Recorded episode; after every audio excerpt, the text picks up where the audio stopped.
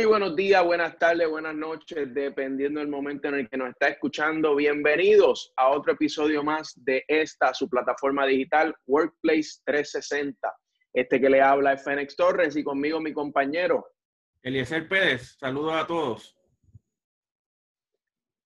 Hoy vamos a estar hablando de un tema, oye, sumamente interesante, Eliezer, así como hemos hablado de otros anteriormente, pero estaremos hablando de la reapertura de la economía, que ha creado eh, mucha confusión y mucha controversia eh, comparándolo con los casos actuales de coronavirus eh, en Puerto Rico versus, ¿verdad? Que los comercios se están abriendo. Pero introdúcenos un poquito ese tema, Eliezer.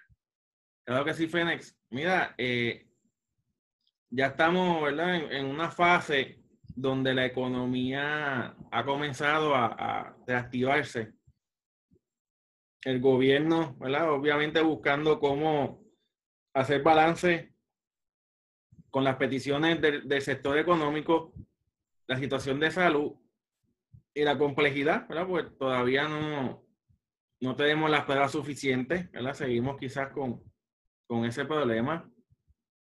Eh, sin embargo, la, la gobernadora determinó una nueva orden ejecutiva, de la cual ya llevamos una semana, y añadió otros sectores económicos a que puedan eh, operar, entiéndase, manufactura, construcción, amplía el horario de las ferreterías, de los talleres de mecánica y sigue, ¿verdad? Añadiendo, por ejemplo, servicios profesionales de estas empresas, ¿verdad? Como son manufactura y construcción, que obviamente hay unos servicios profesionales que son bien técnicos y los necesitan, ¿verdad? Para, para esa operación.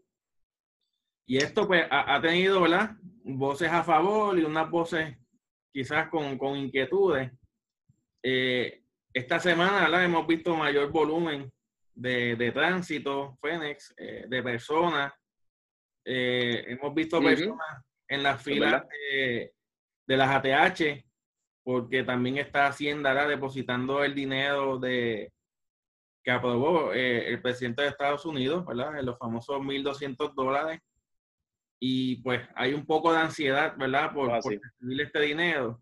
Así que hemos tenido una semana aperturando algunas cosas de economía, con personas buscando dinero, todavía hay, ¿verdad?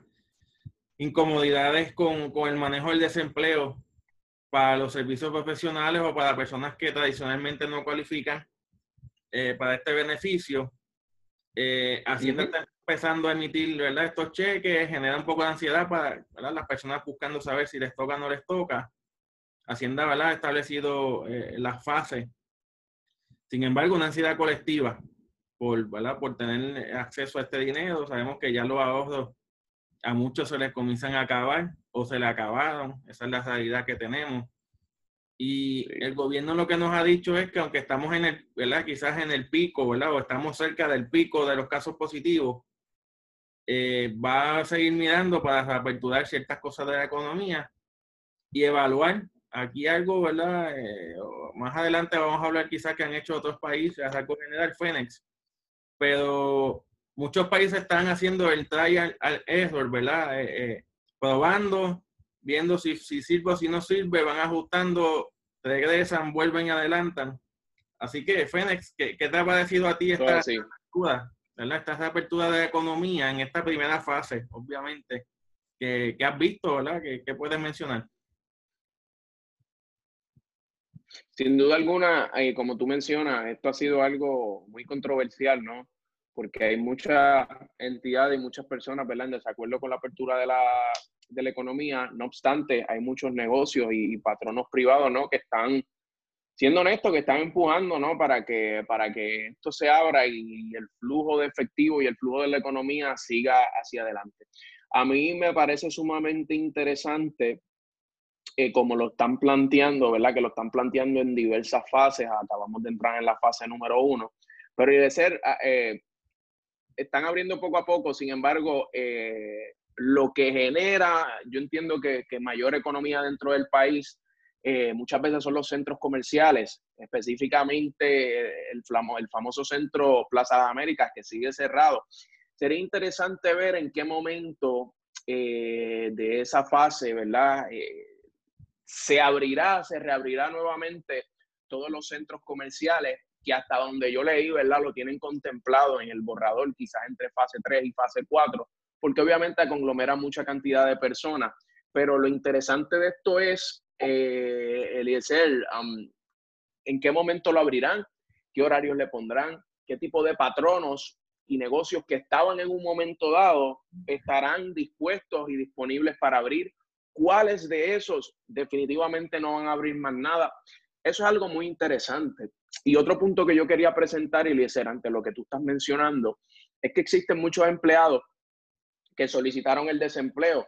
Bien sabemos que la cantidad máxima de desempleo naturalmente eh, en Puerto Rico son 190 dólares semanales. Sin embargo, eh, a través de unas aprobaciones, ¿verdad? Que se hicieron federales, esto añade a eso básicamente 600 dólares por un periodo, si no me equivoco, si no estoy mal, de cuatro meses. Hay muchas personas que, oye, Eliezer, ni con overtime llegan a la cantidad de dinero que se pueden ganar con el desempleo, que tú y yo lo estuvimos hablando, entiendo que son como 3.200 dólares, un aproximado. Hay personas que no llegan ni a la mitad de eso. Entonces, algo importante que las personas y, y interesante conocer es que si el patrono de la persona está dentro de los que tienen que abrir ahora mismo y la persona que no tenía trabajo porque el patrono no estaba abierto, lo llaman, definitivamente la persona tiene que, tiene que volver. Y eso es un, un hecho que hasta los abogados lo están, lo están hablando. Porque las personas, antes de darte la palabra, para ver qué tú opinas de esto, pero esta es mi, mi percepción, porque las personas dicen, bueno, no había trabajo para mí, yo solicité desempleo, yo cobro 400 dólares la semana, pero con el desempleo me pueden pagar hasta un máximo quizás de 700 y pico, pues yo me voy a quedar con el desempleo y le voy a decir a mi patrono que no, no voy a ir a trabajar porque tengo miedo. Cuidado, porque ahí esto es para los empleados que nos están, ¿verdad?, eh, escuchando y a los patronos también que conozcan eso. Eh, porque si ya el patrono tiene trabajo para la persona y lo llaman, el empleado se supone que no se pueda negar a menos de que el patrono se evidencia que no está en condiciones aptas, ¿no? Con, bajo, bajo lo que vamos a hablar de, de OCHA más adelante. Así que definitivamente eso es algo bien interesante. Yo creo que lo más que a mí me interesa conocer todo el tipo de, de problemas quizás de employee relations con estos temas. Pero a los empleados, si usted se niega a trabajar, cuenta y promete que automáticamente no le va a contar el desempleo. ¿Qué tú opinas de eso, Eliezer? Mira, Fénix, es bien interesante los retos, los conflictos, los riesgos que, se avecinan, ¿verdad? En el entorno laboral, en el workplace, como nosotros bien le llamamos a, esta plataforma. Uno, eh, lo que mencionas de los centros comerciales, sí, ¿verdad? Sabemos que está entre la tercera y cuarta etapa del, del plan que, o el borrador que se publicó en algún momento. Sabemos que este sector, ¿verdad? Tiene urgencia porque la industria de retail, eh, hemos visto ya tiendas que han declarado eh, quiebra, eh, grandes cadenas, ¿verdad? Como JCPenney, que ya están empezando a, a, cerrar tiendas. Vimos como en Mall de San Juan, la principal tienda cerró, ¿verdad? Este, creo que es Nordstrom. así que esto es una situación que aunque no es nueva, porque la industria de retail lleva muchos años ¿verdad? cogiendo golpes a raíz de la tecnología y los cambios del consumidor. Eso es importante decirlo. Eh, muchas de estas tiendas ya estaban cerrando. Sí. Lo que pasa es que con el eh, virus lo que ha hecho es acrecentar la, la situación. Ahora bien, hemos visto como unas cadenas principales de que venden alimentos o son farmacias, están vendiendo otras cosas y aquí entra la parte de la eh, desigualdad o la inequidad.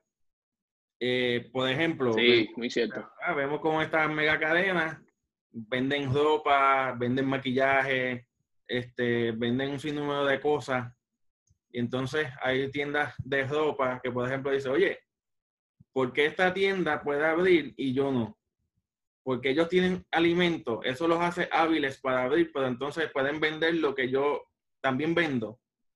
Y ya hubo una tienda, creo que fue tienda Cres, que en estos días recientes leí como que iba a, a radicar una demanda o la radicó contra el gobierno diciendo, oye, ¿por qué Walmart puede vender ropa y yo no puedo vender ropa? ¿Sabe? Eh, si solamente supone que ellos vendan alimentos o productos de oficina, por decir, ¿verdad? Cosas más puntuales. Eh, o las cosas de jardinería, ¿verdad? Porque ahora también abrieron la ferretería y estas tiendas pues tienen sus departamentos. Pero están vendiendo ropa o quizás venden algunas cosas de ropa que yo, ¿verdad? No, no, no tengo ese, esa, ese privilegio hoy. Y eso me va, me va a conllevar a despedir empleados, dedicar una quiebra o, o tener unas pérdidas y unas cosas. Así que vamos a ver cómo en el sector comercial va a haber un debate, va a haber conflictos y, y, eso quizás presiona al gobierno a adelantar bajo ciertas circunstancias algunos comercios. Sabemos que no todos los centros comerciales son Plaza de América, Plaza del Caribe, Plaza del Sol, ¿verdad? que son lugares donde, donde pues hay un sinnúmero de tiendas dentro del mismo espacio Sabemos aquí en Puerto Rico hay otros centros comerciales que cada tienda tiene su entrada, ¿verdad? Y, y pues quizás ese tipo de dinámica le puede permitir eh, iniciar operaciones con el distanciamiento o permitiendo X cantidad de, de consumidores. Así que eso es un debate que yo creo que lo estaremos dialogando en varios episodios porque ya, ya comenzó esta semana ya hay comercios o industrias que están reclamando unas cosas. Y entonces está la otra parte, que es lo que estabas hablando. Los patronos que ya comenzaron o los que están por comenzar, muchos de ellos tienen empleados recibiendo desempleo porque muy pocos pudieron quizás pagarle la nómina, ¿verdad? O tirarlo contra vacaciones, las la licencias. A lo mejor no tenían mucha acumulación, entre otras cosas. Y quizás un patrón le dice a un empleado, mira, yo tengo ya permiso para operar, pero no te puedo dar 40 horas. Vamos a trabajar 32, 35.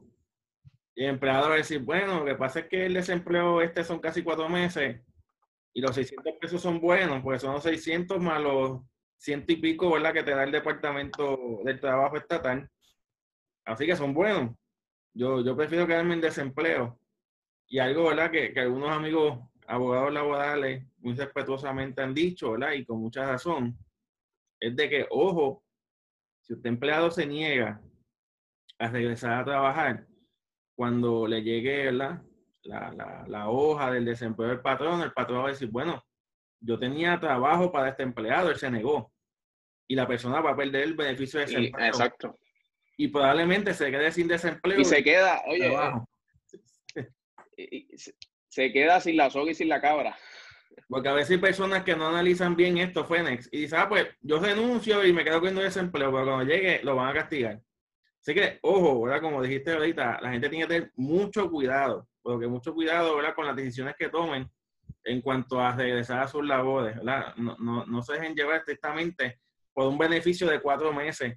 Piense que, su empleo, si usted lleva mucho tiempo en su empleo, piense que usted necesita su empleo, ¿verdad? Y, y ahora más que nunca. Así que, Fénix, algo que te iba a plantear. Eh, con esta orden ejecutiva también llegó una autocertificación que ¿verdad? El, Departamento del Trabajo a, través de la Oficina de Puerto Rico OSHA está requiriendo a todos los patronos que tengan permiso para operar que tienen que someter la autocertificación. Era un documento que publicaron que es tipo hoja de cotejo, pero no es tan simple como llenar un check sí o no, o, o eso lo estoy trabajando es que tienen que documentar y, sustentar lo que están marcando como que sí. Así que te pregunto, Fénix, ¿cómo, ¿cómo has visto en esta semana esta situación de la autocertificación, ¿verdad? Que hemos visto eh, algunos sectores industriales del país. Eh, salió una noticia hace una semana de, algunos sectores eh, que se están quejando y aquí, pues, hay 50-50, 50%, quizás por la premura en la que el gobierno publica esto. El otro 50% es que, que estas, estas quizás sectores no acostumbran cumplir con las leyes laborales. Entonces, como ahora le están requiriendo una autocertificación, ¿verdad? Pues salen, salen gritando diciendo, ay, que a mí nadie me ha dicho, nadie me ha orientado. Oye, lo que tienes que hacer es coger los documentos, leerlos y ponerte a cumplir, o si no, buscar personas que te ayuden, ¿verdad? Si no los tienes dentro de la organización. pero aquí hay cosas de OSHA que, que son básicas. tampoco estamos hablando de, de, de aeroespacial, no, no son cosas de la NASA, Fénix. Y aquí también hay gente que se queja, vamos, y según decimos empleados, eh, ojo, cuidado, si te quedas con desempleo te puedes quedar sin, sin la soga y sin la cabra. También hay patronos que no les gusta cumplir con las leyes laborales. y eso no es opcional en este momento. ¿Cómo has visto, verdad, esta semana e, esa, esa travesía de autocertificación Fénix? Mano, ¿qué, ¿qué, clase de introducción tú le acabas de dar a eso? Verdaderamente, oye, voy a, voy a empezar con algo. A mí me parece eh, bien y certero que se esté solicitando esta autocertificación por varias razones. Eh, porque obviamente, como tú bien dices, existen patronos, ¿verdad? Que, que, pues por tratar de quizás escabullirse de, de, la ley, ¿no? Pues se oponen y, y, estoy 100% seguro que hay algunos que no han implementado absolutamente nada de esto. Pero esta certificación te obliga, Eliezer, te obliga como patrono a, a, colocar las medidas que tú has tomado. Oye, y si no has tomado alguna, colocar cómo tú vas a comenzar a tomar dichas medidas.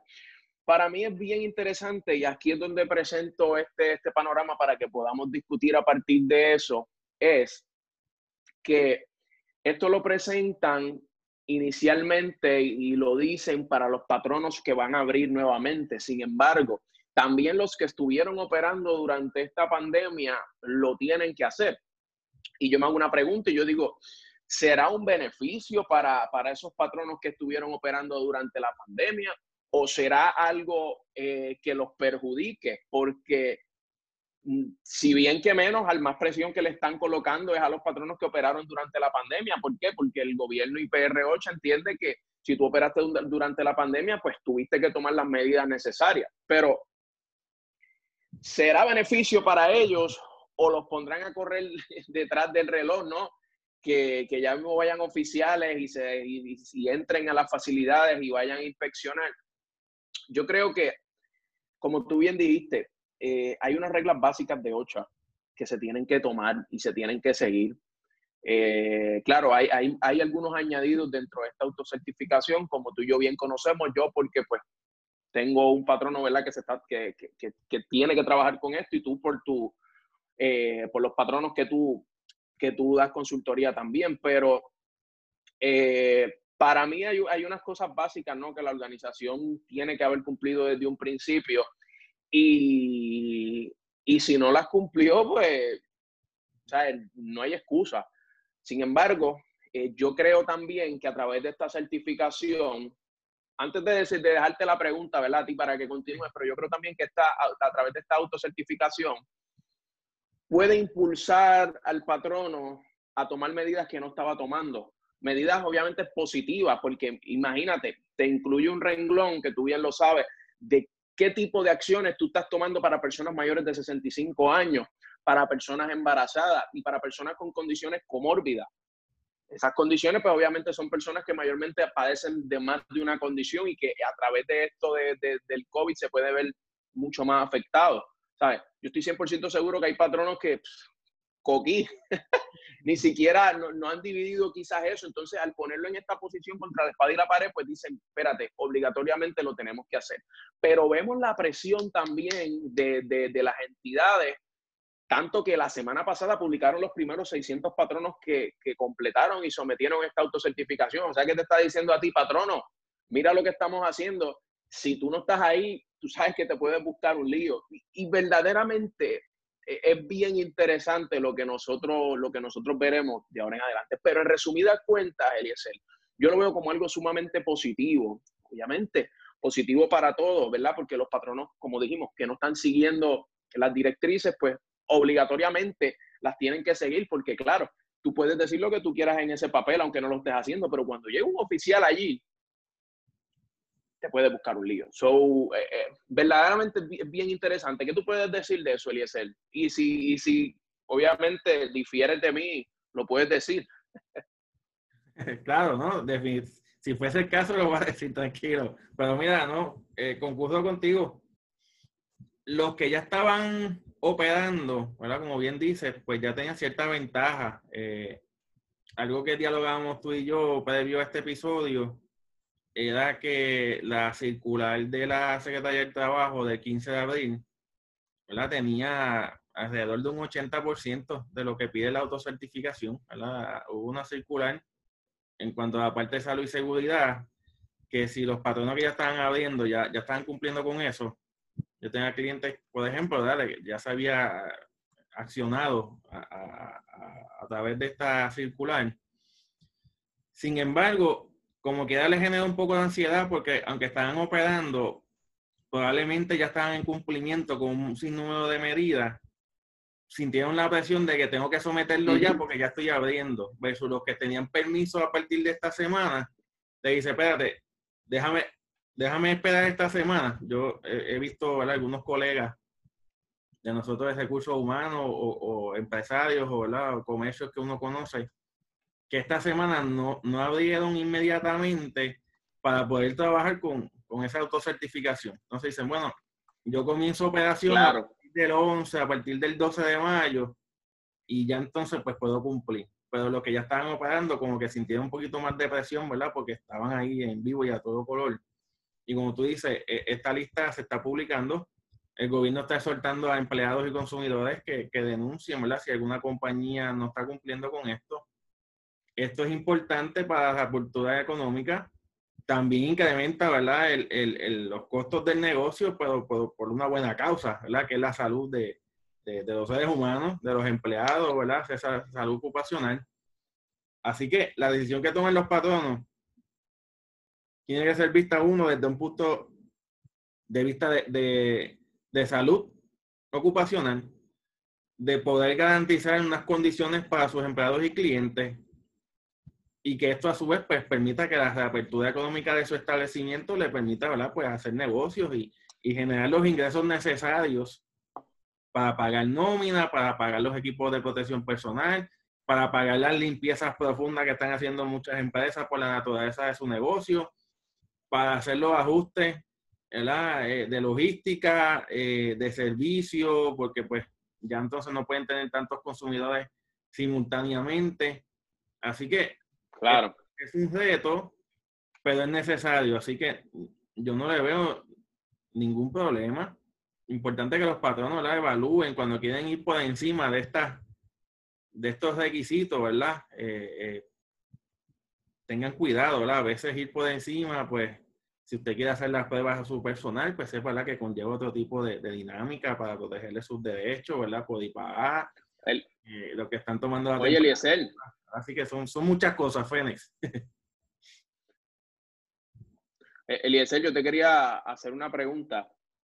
Eh, y quizás podemos entrar en esto porque yo sé que tú obviamente has trabajado en eso.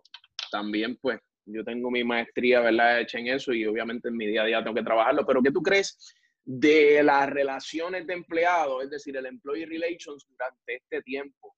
Sabemos que hay muchos empleados, vamos, hay empleados que no son fáciles, eh, pero al igual hay patronos que se quieren salir con la suya. ¿Cómo tú crees que el employee relations durante este tiempo y, la percepción del empleado de lo que es seguridad en el empleo puede impactar el, básicamente el, performance del patrono y, y la cultura de la organización, porque a la larga lo que, lo que es la cultura de la organización se debe traducir en resultados. So, te dejo con esta pregunta que me vino a la mente justo ahora. ¿Qué tú piensas de eso? Mira, eh, yo creo que es un, es un reto que, vamos a estar experimentando. Eh, ya, por ejemplo, muchos abogados ¿verdad? están alertando de, de los riesgos ¿verdad? De, de querella, de litigar, de, todo este tipo de cosas. Y es por lo siguiente, eh, el patrono, vamos a partir bajo condiciones buenas, patrono que está cumpliendo, que tiene su, su protocolo, sus manuales, sus planes, etcétera. El empleado tiene que cumplir con usar los equipos de protección, el empleado tiene que cumplir con, con divulgar la información, si se siente mal, tiene que decirlo, ¿verdad? tiene que cumplir con su número de cosas. Si el empleado no cumple, el único remedio que tiene el patrón es disciplinando, ¿verdad? Primero quizás le puede dar una orientación y decirle, mira, esto es importante por este tipo de esto, te lo estoy repitiendo nuevamente. Pero va a tener que tomar disciplina, ¿verdad? Desde memorando y, y, dependiendo de las circunstancias, eh, por ejemplo, que un empleado de mantenimiento de un hospital no tenga su face shield, pues, tú sabes, va, va a poner a mucha gente nerviosa a los familiares de los pacientes, a los pacientes, al mismo personal del hospital. Eh, que un empleado de un supermercado no tenga su mascarilla o los guantes. Son cosas que, que va a poner en pánico a la gente alrededor. En alguna oficina de salud, Cierto. empieza un empleado a decir, mira, este, todos mis vecinos tienen el COVID-19 y yo estaba hablando con ellos ayer y, hicimos una barbacoa, ¿sabes? Hay que tener mucho cuidado y, y, todo esto va a provocar acciones disciplinarias en muchos de los casos. Uno siempre parte de, de la buena fe, ¿verdad? De, de, hacer los planes, de divulgarlo, de adiestrar a la gente, de, de comunicarlo, orientar, tomarle la firma. Pero va a haber gente que no le gusta cumplir, ¿sabes? Si como sociedad le dicen a la gente no salga y la gente sale y a veces están haciendo cosas que no deben hacer o se van para la playa o se van a hacer caravanas en un montón en un carro, ¿verdad? Cosas que han pasado esta semana. Eh, así que, imagínate, la otra parte, si el patrón no cumple y no le da suficiente equipo y no tiene las medidas, pues el empleado también va a reclamar. Entonces, la, la relación obrero-patronal, que es lo que tú estás preguntando, se va a ver afectada, ¿sí? Va, va, va a haber casos que puedan llegar a un tribunal o que puedan llegar a un foro administrativo o que quede una suspensión o que se quede un despido. Lamentablemente vamos a ver de todo. Esperemos que todo el mundo pueda cumplir, patronos y empleados, pero, sabemos que hay unas tendencias y siempre hay un por ciento que pues va a tener su inconveniente. Así que estoy de acuerdo contigo. La parte de, de relaciones laborales va a tomar un giro que quizás desde la reforma laboral no tenía cuando se implantó la reforma, ¿verdad? Siempre cuando hay estos cambios de ley dramáticos, pues hay, hay un poco de fricción, ¿verdad? En el ambiente de trabajo entre patrón y empleado. Ya habíamos llegado a cierta calma, ¿verdad? Eh, eh, eh, ya la gente había superado la reforma y los patronos pues ya estaban reconociendo las áreas de oportunidad, cómo retener los empleados, aquellos que están siempre enfocados en las buenas prácticas, hay algunos que pues no hacen caso. Pero ahora con esto claro, claro con esto del COVID-19, pues es otro capítulo en estos conflictos obreros patronales y sin, y sin añadir las uniones, que eso es otro tema, ¿verdad? Y, también pues habrán sus querellas y, y sus issues. Así que con, concurso contigo, Fénix. Excelente pregunta. Ahora bien, Fénix. Hemos visto cómo ya en Puerto Rico entramos en la fase 1 cómo los patronos tienen que cumplir con la autocertificación. Hemos visto, ¿verdad?, cómo el comportamiento del ciudadano, pues, todavía tenemos oportunidades para mejorar como país. ¿verdad? No, no todo tampoco puede recaer en el gobierno, también uno tiene que comprender que, que, esto es responsabilidad de todos. Pero, Fénix, hemos visto cómo otros países, otros países han comenzado a, a, reiniciar ciertas actividades económicas o, o recreacionales La, gente pueda recrearse. Así que sabemos que el primero, ¿verdad? Fue China, porque en China comenzó todo este asunto y pues ellos nos llevan ventaja al resto del mundo. Sabemos que China ya, ha comenzado a, ver su economía, los visuales o las noticias que hemos visto, ¿verdad? De, de que el uso de, de, mascarillas, que si los niños entrando a las escuelas y les checan la temperatura, les rocean los zapatos con antibacterial, eh, estos mercados donde venden las, las, carnes, pues no todos están abiertos o, en el caso de Wuhan estaba cerrado. Hemos visto cómo China ¿verdad? ha controlado eh, los contagios. Eso no significa que no hayan contagios, pero ¿verdad? Para, para la magnitud del país.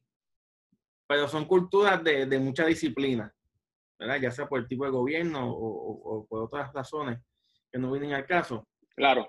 Pero también hemos visto como países como Singapur, que, la, que, que ha podido controlar la curva, yo creo que en el primer episodio hablamos de Singapur, comenzó a establecer el FENEX un sistema de rastreo por Bluetooth. Y fue algo que mencionamos cuando hablamos de tecnología o, o esta situación del COVID.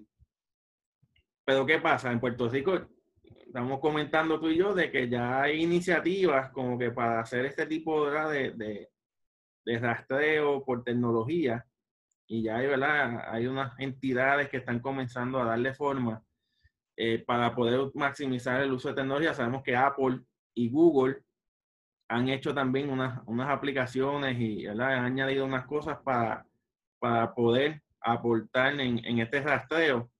Cuando hablamos de rastreo es que cuando alguien sale positivo, si tiene activado, todo el mundo tiene activado la aplicación, pues entonces los que estuvieron cerca de esta persona les va a llegar una notificación de que, mira, hace cinco días tú, tú, hmm. tuviste contacto o estuviste en un lugar donde estuvo una persona, eh, ¿verdad?, contagiada. Así que monitorea tus síntomas, vete a la prueba, eh, vete a cuarentena, ¿verdad? Entonces, eso va a ayudar a la gente. Eso es uno, ¿verdad? En el caso de Singapur. Singapur, hablamos que ha podido controlar su desempleo, así que la reactivación económica, ¿verdad? Pues, pues no, se ha no, se ha disparado adversamente para ellos. Sin embargo, Gran Bretaña, ¿verdad? Reino Unido, que al principio, ¿verdad? Su, su primer ministro, pues, no le hizo mucho caso a, a lo del COVID-19 Ahora mismo Gran Bretaña tiene, mm, es el país con más muertes en Europa. O sea, sobrepasó a España e Italia en muertes. No necesariamente en contagio, pero sí en muertes. Y ellos tienen eh, una estrategia que le llaman el sistema de alerta COVID. Y acá lo llamamos las fases, ¿verdad? Las famosas fases del 1 al 4, o en Estados Unidos también, ¿verdad? Que presentó unas fases de, de reinicio. Ellos van a estar viendo los datos científicos y van a estar asumiendo unas decisiones de, retorno económico o recreacional. Eso es el caso de Gran Bretaña, Fénix. Pues Estados Unidos, Fénix, ¿cómo tú has visto la información que ha salido de Estados Unidos en cuanto a esa reapertura? Todavía hay, ¿verdad? hay pros y contras eh, en esa dinámica. Wow. Eh, yo estaba viendo un, un artículo del New York Times eh, hace no mucho, donde salió un empleado diciendo, y precisamente lo tengo aquí, it's scary to go to work. O sea, eh, todavía, y no digo todavía, todos bien sabemos que Estados Unidos es el, lugar donde más casos de COVID hay no identificado y el miedo de las personas y de los empleados está en su máxima potencia, ¿me entiendes? Pero lo interesante es saber eh, y, hacer esa relación de que ya se está abriendo la economía y el mismo presidente de los Estados Unidos dijo, o sea, there's no way. Y incluso él había mencionado que iba a, a, a, a terminar, ¿verdad? Su, su, su, básicamente su task force, si así lo podemos decir. Lo que pasa es que luego, pues, se, volvió a, continuar y se dijo pues que continuará, pero con, un enfoque quizás diferente. Eh, la relación entre la apertura de la economía y los negocios abriendo versus los casos que siguen aumentando, esa relación es sumamente interesante porque eh, Estados Unidos y de hecho Nueva York solo tiene más casos de COVID que, que países enteros. O sea, entonces va a ser interesante ver el desenlace de esto y el toll que va a tener en la economía, que de hecho hay sobre 26 millones de personas desempleadas ahora mismo y puede seguir aumentando. Va a ser interesante ver este panorama en junio, a ver cómo va a estar. Y verdaderamente si fue beneficioso comenzar a reabrir la economía o no. Pero tenemos otro escenario también, Eliezer, y es que además de que hay una presión, ¿verdad? Por el, ah, al igual que aquí en Puerto Rico, además de que hay una presión por el sector privado, eh, también hay algo de que tarde o temprano hay que comenzar a abrir la economía. O sea, uno no puede estar ah, recostado, ¿verdad? Pensando que la economía no se va a abrir en ningún momento, pero el timing específico es lo más interesante y el impacto que están teniendo las organizaciones eh, también. Ahora mismo, datos más actualizados, hay un 14.7% de desempleo en Estados Unidos. That's way too high. Pero veremos a ver cuándo la curva empieza a reducirse un poco, ¿verdad? Y las cosas comienzan a balancearse. Pero definitivamente yo soy de los que piensa que la economía tiene que abrirse, pero el timing es sumamente importante en esto, porque no es por las organizaciones, es por la gente que hay en las organizaciones y lo que puede implicar y lo que puede afectar en ellos. Pero cuando yo te hablo de timing, este Eliezer, eh, también te hablo de las compañías. Las compañías se están viendo gravemente afectadas. En el pasado episodio estuvimos hablando de Boeing, que es uno de los más afectados en todo este tema, ¿no? Eh, adicional a eso, Amazon, que Amazon no ha parado de operar, pero los costos de operación han aumentado, que si tú haces un balance entre ventas y costos de operación, tú sabes, el, el, OI y todo esto, pues no es, no es el mejor que digamos. Pero Eliezer, además de, este tema y de Estados Unidos, yo te quería decir también y hablarte de una noticia que salió hace poco, y es que Avianca, conocemos que es Avianca, ¿verdad? Que es una de las aerolíneas, pues, que en Latinoamérica, en Centroamérica, en Sudamérica, pues se mueve mucho, eh, radicó quiebra, básicamente, porque volvemos al tema inicial nuestro, las aerolíneas se están viendo sumamente afectadas, entonces va a ser bien interesante eh, ver cómo esa reapertura económica y reapertura eh, a nivel mundial va a poder influenciar en, en este tipo de compañías y cuánto tiempo va a tomar en tomar otra vez otro, tomar vuelo, ¿no? Eh, esas empresas. Yo no sé qué tú piensas, Eliezer. Yo sé que nosotros buscamos muchos datos de Estados Unidos porque pues, son los más que se asemejan con nosotros, pero ¿qué piensas respecto de eso? Mira, tres cosas, ¿verdad? Para, para ir cerrando esta parte de, del episodio. Eh, países que tengan líderes políticos que no crean en, en, la ciencia, en la salud, pues van a tener altas y bajas. Así que sabemos lo que va a seguir pasando en Estados Unidos. Eh, esperemos, ¿verdad? Que, que, obviamente los estados, a través de sus gobernadores, pues puedan tomar decisiones sabias. Y si es necesario activar la economía, como tú dices, es el timing es el cuándo, que se tenga la información, que se tenga la estrategia. Dos, vemos que los deportes en Estados Unidos, en Alemania, en Francia, están ya eh, programados para que se inicien en algún momento sin fanáticos. Pero obviamente es un sector económico que también genera anuncios, eh, no va a generar entradas, así que probablemente la parte de, publicidad pues, pues incrementen los, los, costos ¿verdad? y ponen de las ganancias para calibrar, porque muchos equipos han tenido que reducir el salario a sus jugadores. Sabemos que son jugadores que ganan mucho dinero, así que vamos a ver eso. Y tercero, la reapertura de economía, en el caso de Estados Unidos y Puerto Rico, también influencia el factor electoral. Estamos un año eleccionario y por constitución no se pueden suspender las elecciones se pueden suspender las primarias o, más bien mover de fecha, ¿verdad? Supone que las primarias fueran en junio, aquí en Puerto Rico. Se está hablando de julio o agosto o hasta septiembre. Pero las elecciones siguen siendo en noviembre. llueva, truene o relampaguee.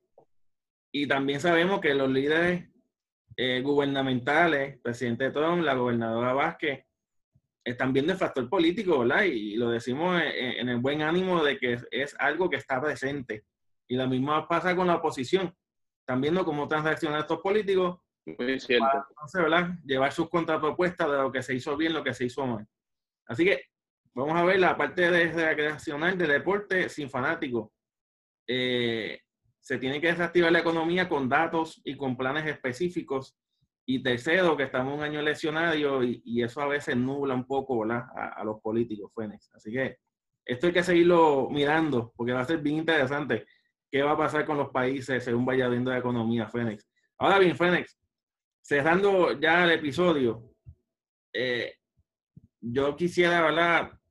Quizás exponer de que, uno, los patronos busquen la información, busquen cómo cumplir, complete la, autocertificación, OCHA puede multarlo, le pueden hasta suspender sus permisos de operación. Así de grave es esto si usted no cumple. Dos, los empleados, ayuda a su patrono, ayuda al patrono a cumplir, este, cuando ve algo que no está bien, indique eso al patrón en buena ley, ¿verdad? Mira, entiendo que tenemos que mejorar con, con estas áreas. Si ya su patrón no, ¿verdad? no lo está escuchando y no cumple, pues, pues obviamente búsquela cómo, cómo llevar esta información a, que lleve al patrón a cumplir. Y desde mi parte, tercero, eh, el deber ciudadano es un deber de responsabilidad social. Oye, si usted no, no tiene que hacer nada en la calle, no salga. ¿Sabe? Eh, si usted tiene acceso a la tecnología, procure chequear su cuenta de banco en su celular, no haga fila en la TH. Si Hacienda les dijo que los primeros que iban a recibir el pago fueron los que llenaron la planilla en este 2020 y usted no la llenó, pues no tiene que hacer nada en la fila de la TH, ¿sabe? porque no le toca. Así que también tenemos que colaborar a no sumar a la ansiedad colectiva que, que nos afecta mucho porque en el caso de nosotros hemos tenido terremotos este año, estamos manejando el COVID y ya mismo viene la temporada de huracanes. Si como sociedad no manejamos la ansiedad colectiva, pues va a ser un poco más complejo, oye. Así que yo dejaría esos tres puntos. No sé, ¿verdad? ¿Cómo tú dejarías eh, las recomendaciones en este episodio? Pero por lo menos de mi parte, esos tres puntos, pues, quisiera dejarlo estipulado. Fénix. Yo, yo añadiría a eso y quizás es un, punto culminante y, un choque con la realidad de las personas y es que en estos tiempos, como hemos hablado, en estos tiempos de crisis, eh, es cuando tanto empleados, tanto organizaciones, ¿verdad? Deben ser eh, resilientes y salir hacia adelante. Hay, hay mucho requerimiento legal, como ya sabemos, respecto a las autocertificaciones.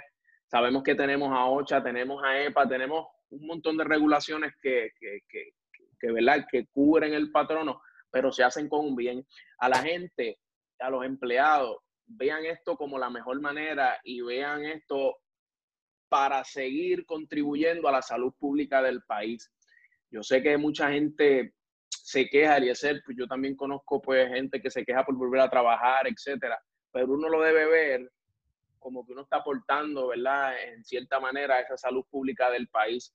Y como tú bien dices, eh, si usted no tiene que salir, no salga. Usted salga para lo que tiene que hacer. Si usted tiene que elaborar, haga su trabajo con toda la pasión y con todo el empeño posible, porque lo está haciendo no solamente por el bien de la organización, sino un bien colectivo. Pero no añada, como tú bien dices, a la histeria y a la ansiedad colectiva. Es tiempo de quedarse en casa y a medida se va reabriendo la economía, usted salga para lo que tiene que salir, para más nada. Así que yo creo que con eso cerramos el episodio de hoy. El ESER estará interesante el episodio de la próxima semana, que más adelante lo hablaremos y lo publicaremos para que nuestra gente lo vea.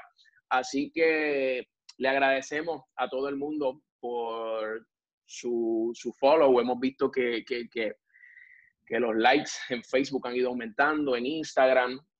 Los instamos a que nos sigan en Facebook, en Instagram, en Spotify. Estamos en Spotify, en Apple Podcast, en otras plataformas también que más adelante publicaremos los logitos por ahí y en YouTube. También estamos en YouTube, así que denos un subscribe en YouTube que le vamos a dar cariño ahí y a seguir brindándoles contenido. Le agradecemos sumamente su apoyo y escriba debajo las recomendaciones que ustedes tienen para próximos temas.